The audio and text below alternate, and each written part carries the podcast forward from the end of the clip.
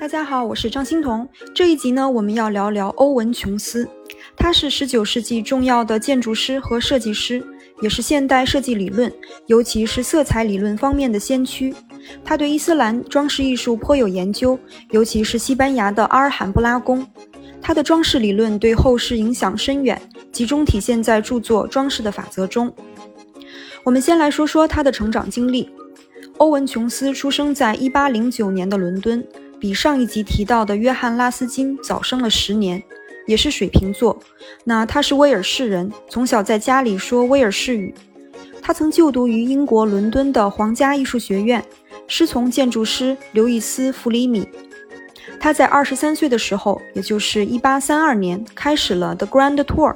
这里介绍一下啊，这 The Grand Tour 叫做壮游，也称作环欧大旅行，指的是文艺复兴时期之后。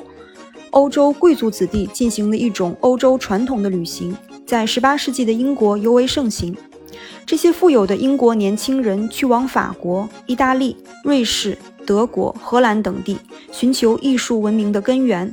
环欧大旅行一方面可以让这些年轻人接触古代和文艺复兴时期的文化遗产，一方面呢是接触欧洲大陆的贵族和上流社会，是一种开阔眼界、增强人脉的有钱人的活动。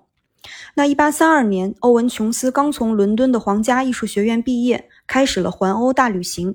他去到了意大利、希腊，途中结识了建筑设计的同道——年轻的法国建筑师朱尔斯·古里。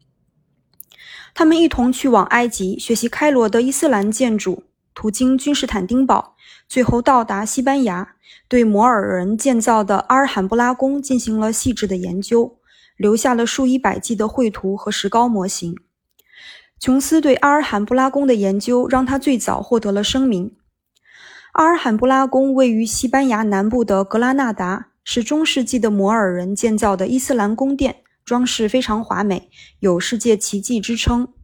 欧文·琼斯回到英国后，决定要将他的研究成果出版。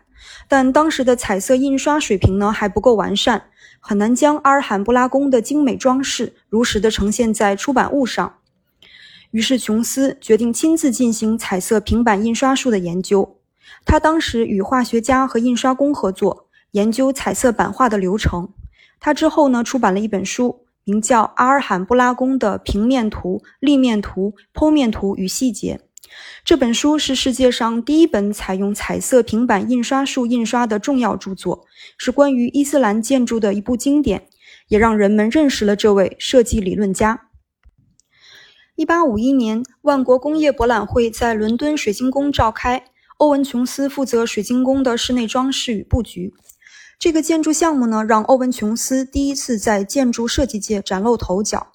琼斯为展馆选择了红、黄、蓝的装饰配色，很多人评价说装饰风格与透纳的绘画很像。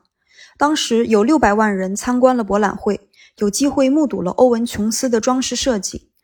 六百万人是什么概念呢？相当于当时伦敦人口的三倍。欧文·琼斯通过这个工作机会与博览会的策划者亨利·科尔爵士建立了交情。那记得我在工艺美术运动一集里提过啊，这场博览会促成了一座博物馆的建成，那就是南肯辛顿博物馆，也就是现在的维多利亚阿尔伯特博物馆。欧文·琼斯对初建成的博物馆的馆藏提供了不少意见，列出了装饰艺术的准则。那一开始呢，欧文·琼斯和科尔爵士都担心。博物馆的装饰藏品会不会成了艺术生偷懒的借口？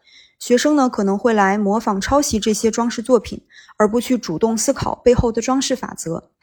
还有就是，并不是所有的学生都能很方便的到博物馆来参观。那出于这样的考量，在一八五六年，欧文·琼斯发表了《装饰的法则》这本书，详细阐述了他的设计理论，这也是他最著名的代表作。欧文·琼斯不仅是理论家，也是实践者。他从1840年代开始设计壁纸、面料和瓷砖的装饰花纹。那下面我们来欣赏一下他所设计的作品。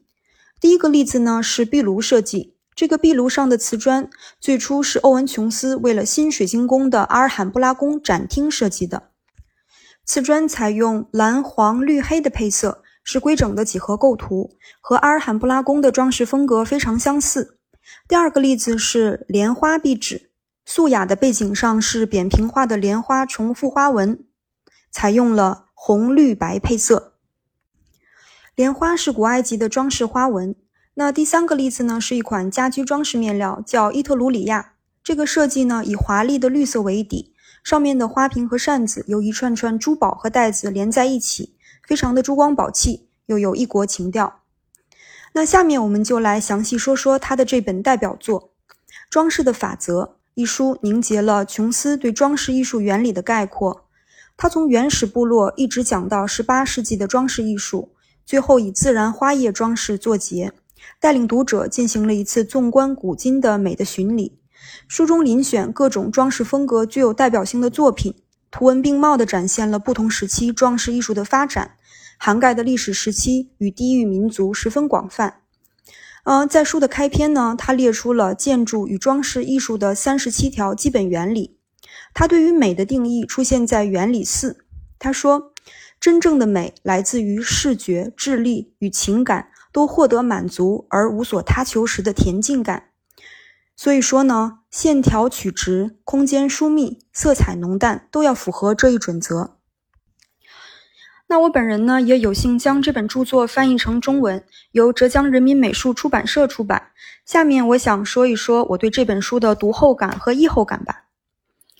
这本书在小图文的细究中，透露出一种大历史的气韵。大家呢也不妨试想一下啊，在最古老的原始部落，人类还处在童年时期，对大自然有了初步的感受。当时人类祖先刚刚学会制造工具，介于蒙昧与开化的某个时刻，祖先的目光落到了手中的石器和竹篮上，对美的朦胧感受在心中漾开。人类产生了最早的装饰欲望，赋予粗糙的石器和无奇的竹篮某种规整。从自然界的具象中提炼出了线条的抽象之美。人类的早期器物除了功能性以外，同时也开始储存了人的情感、想象与观念。从古至今，人类都不懈地关照自然，理解自身。人们探索大自然的规律、草木花叶的脉络、生长的法则，试图无限靠近造物主的完美构思。人的创造有时是逼真的临摹自然的形态。有时去除了末节而保留了事物的特征，还有时只专注于抽象的几何形式。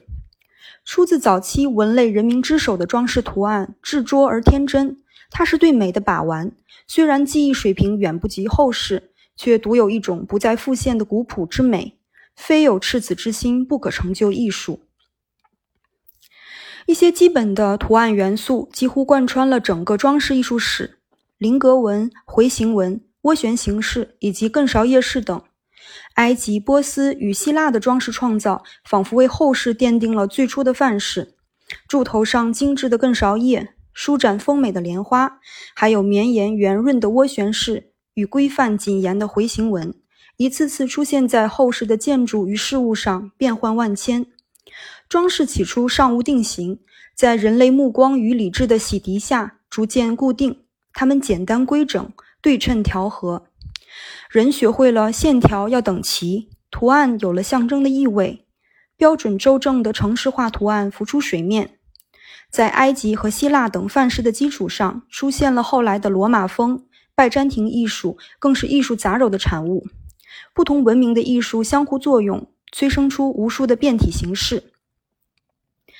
欧文·琼斯对伊斯兰装饰艺术颇有研究，也在书中花大篇幅介绍西班牙的阿尔罕布拉宫，将其视为彰显装饰法则的教科书一样的范本。摩尔人造阿尔罕布拉宫，他们构思雕凿之际，已经知道它将不朽。论形制、层次、图案与色彩，都恰如其分，跌宕多姿。琼斯还花了不少笔墨在文艺复兴和意大利的装饰艺术上。详细介绍了多纳泰罗、米开朗基罗、桑索维诺和贝尔尼尼等文艺巨匠的作品，强调建筑与装饰不分家的道理，不可只关注一个局部或一个学科，而忽略了整体与贯通。琼斯呢，也不止一次发出警醒：装饰应该与建筑本身交融一体，相得益彰。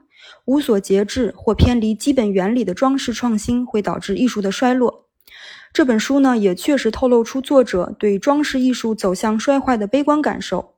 现代知识分工，智慧也变分流了。统合才能贯通，贯通才能浑然天成。琼斯反复强调，现代艺术分工而非贯通，批量制造，临摹自然而缺少提炼与升华。经典流传下来，却屡遭增删扭曲，这些呢，都导致后世远不如古风纯正。如今科技如此发达，人工智能的发展已经可以通过大数据让机器作画了。那几千年前陶罐瓦器上的图案，幻化到了楼与宫殿的墙壁上，后来呢，又出现在摩登大楼和时尚手袋上。它们历久弥新，依旧昭示着美的万般可能。未来并非是衰了又坏，一味流于工巧和烂俗的。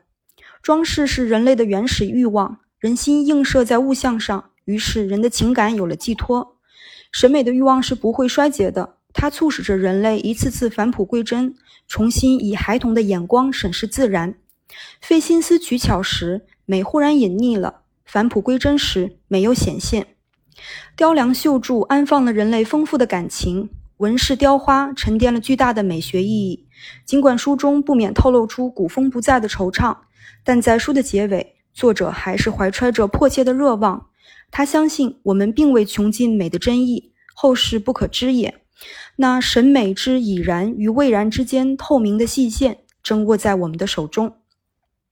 好了，最后的本期总结：欧文·琼斯是19世纪影响深远的建筑师和设计师，也是现代设计理论，尤其是色彩理论方面的先驱。他对西班牙阿尔罕布拉宫的伊斯兰装饰有深入的研究，将其奉为范本，提倡平面化、城市化的自然植物花纹。《装饰的法则》一书凝结了琼斯对装饰艺术原理的概括。